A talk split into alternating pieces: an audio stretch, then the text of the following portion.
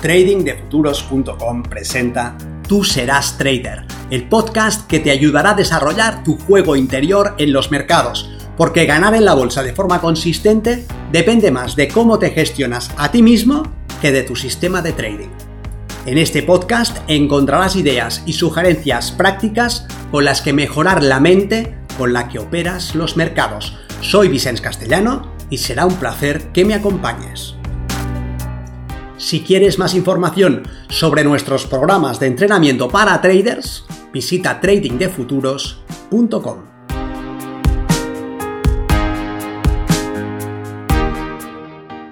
El qué y el por qué. Mientras algunos traders ponen su foco de atención en el qué, otros preferimos el por qué. Seguramente ambos aspectos son importantes, pero ¿cuál es determinante?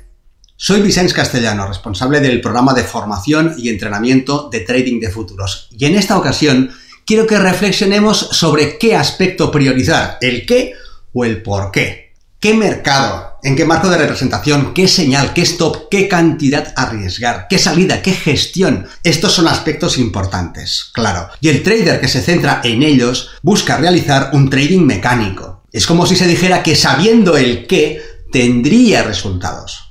Con solo saber qué combinación de indicadores o qué señal exactamente, ya está, éxito asegurado. Saber el qué, tener esa información, esas dudas resueltas, es lo que orienta su comportamiento. En su fuero interno está en un proceso de búsqueda, es Arjuna. ¿Qué hago? ¿Qué datos utilizo? ¿Qué elijo? ¿Qué constituye una señal válida? ¿Qué noticias es mejor que no opere? ¿Qué me conviene más? ¿Gráfico Renko, de tiempo, Henkinashi, de volumen? El qué hace referencia al algoritmo, al procedimiento específico que permite obtener una ventaja. Este mercado, en este marco de representación, con este tipo de análisis, da esta señal, que activada de esta manera y explotada de esta otra, arroja esta esperanza. Estas preguntas se centran en el procedimiento. Y nosotros, como operadores, necesitamos disponer de un procedimiento operativo que nos ofrezca una ventaja. Y el qué especifica esto. Entonces, si sabemos qué debemos hacer, ¿nos basta? Si tenemos claro el algoritmo que nos permite tomar las decisiones adecuadas en los escenarios específicos, sabemos qué operar y de qué manera y cómo gestionarlo, ya está. Obviamente no, una cosa es tener la información y el conocimiento y otra muy distinta es ser capaz de llevarlo a la práctica, eso ya lo sabes.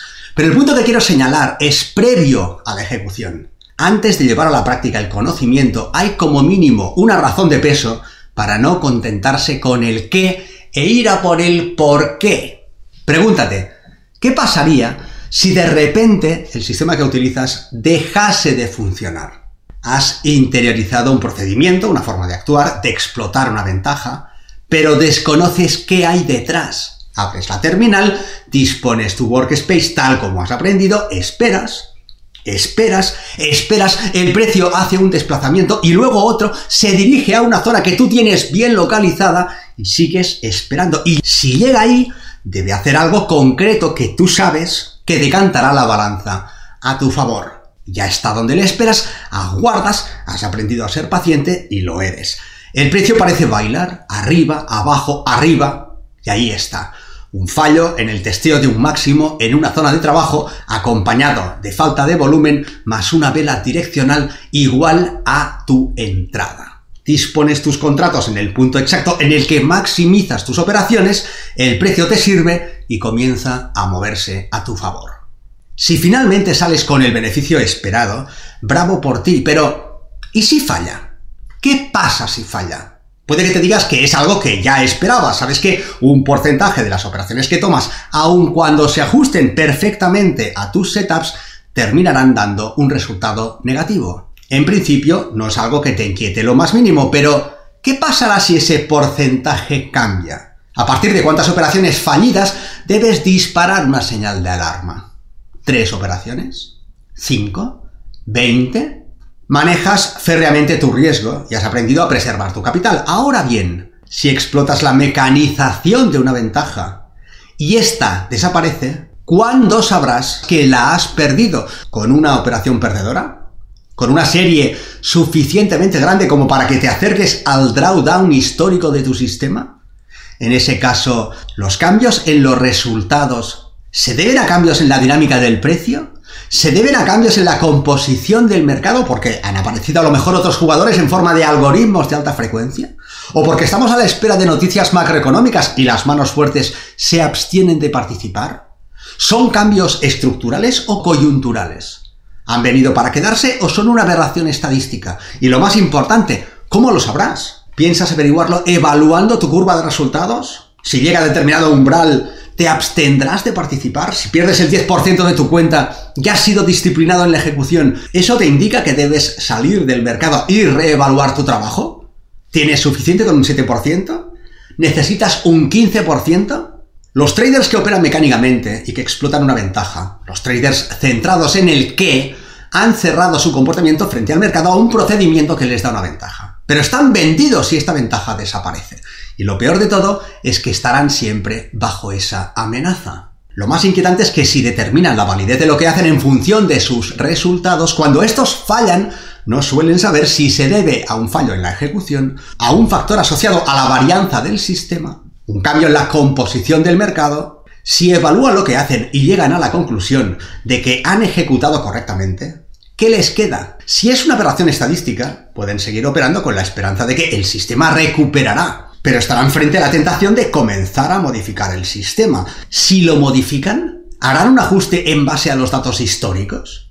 ¿Comenzarán desde cero, desestimando la ventaja que tenían y buscando otras posibles opciones de trabajo? Si lo modifican y se trataba de un cambio puntual, cuando retornen las condiciones en las que su sistema original era excelente, ellos ya no estarán con ese sistema, sino con otro, que puede que no sea tan bueno. Los traders centrados en el qué siempre van un paso por detrás del mercado. Si el mercado cambia, nosotros lo vemos en la cuenta de resultados. Dejamos pasar un tiempo para asegurarnos de que no son cambios puntuales y o bien nos abstenemos de participar durante ese tiempo, con lo que disminuimos el rendimiento que somos capaces de conseguir, o bien vemos como nuestra curva de capital se resiente. Evaluar nuestro éxito en base a la curva de capital siempre nos costará dinero. Un trader centrado en el que está siempre bajo ese tipo de amenaza.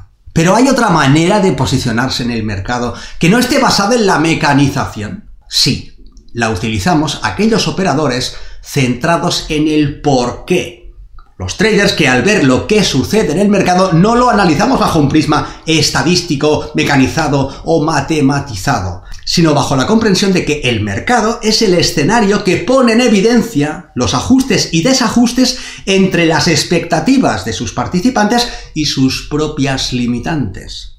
Los traders basados en el por qué desarrollamos la comprensión de los movimientos del precio, no la clasificación en patrones y formas. No es eso.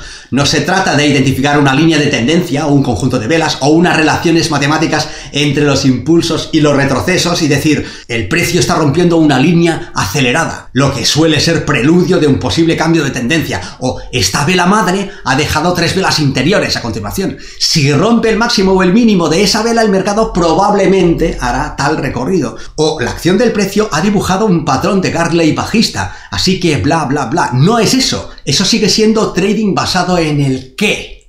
El trader basado en el por qué entiende lo que está sucediendo en el mercado más allá de la forma. Se trata de ver más allá de la pieza amenazada por el alfil, más allá de la jugada de ataque en el flanco de la dama. Se trata de comprender que este simple movimiento en la apertura es el preludio de una final de peón y rey.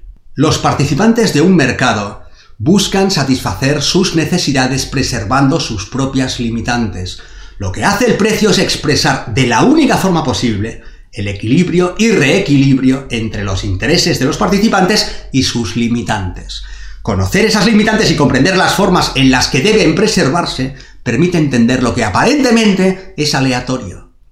Los traders institucionales necesitan generar oferta y demanda, y el público necesita preservar su capital ajustando su riesgo con un stop pequeño. El trader institucional es proactivo y el público es reactivo. El primero toma la iniciativa y el segundo es arrastrado a la acción. Comprender quiere decir poder ver en los movimientos del precio y del volumen cómo se despliega esa danza.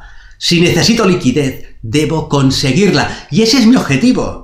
Si tengo un capital relativamente pequeño, tengo miedo a perderlo y pago el precio de intentar defenderlo. Si mis fondos son casi ilimitados, puedo mover el precio y empujar a los demás participantes a mover sus piezas, etcétera, etcétera comprendiendo qué es el mercado, qué representa el precio, qué son estos movimientos acelerados, qué limitantes tienen sus participantes y qué tiene que pasar para que los que saben ganen, puedes tomar decisiones informadas y salir de la ecuación de las ventajas mecanizadas de un sistema.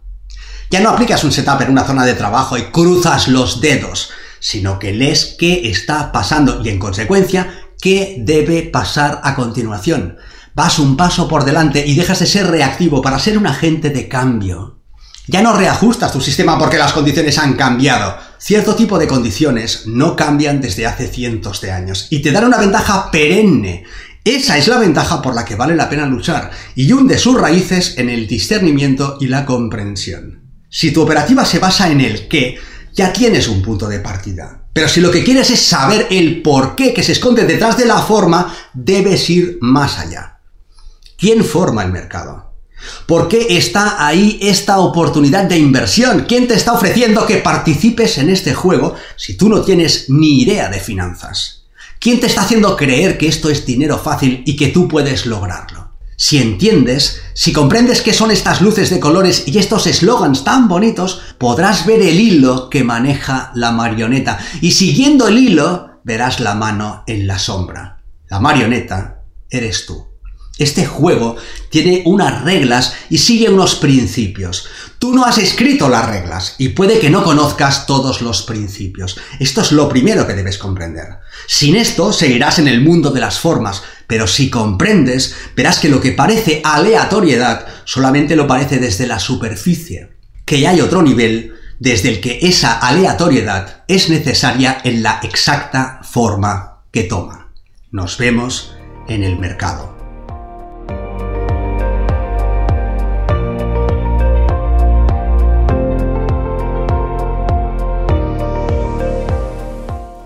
Si este contenido te ha parecido interesante, te agradeceré que lo compartas para darle una mayor difusión y que me dejes un comentario en tu plataforma de podcast preferida. Para más información sobre nuestros programas de entrenamiento para traders, visita tradingdefuturos.com. Recuerda, una mente estirada por una nueva idea jamás regresa a su estado original.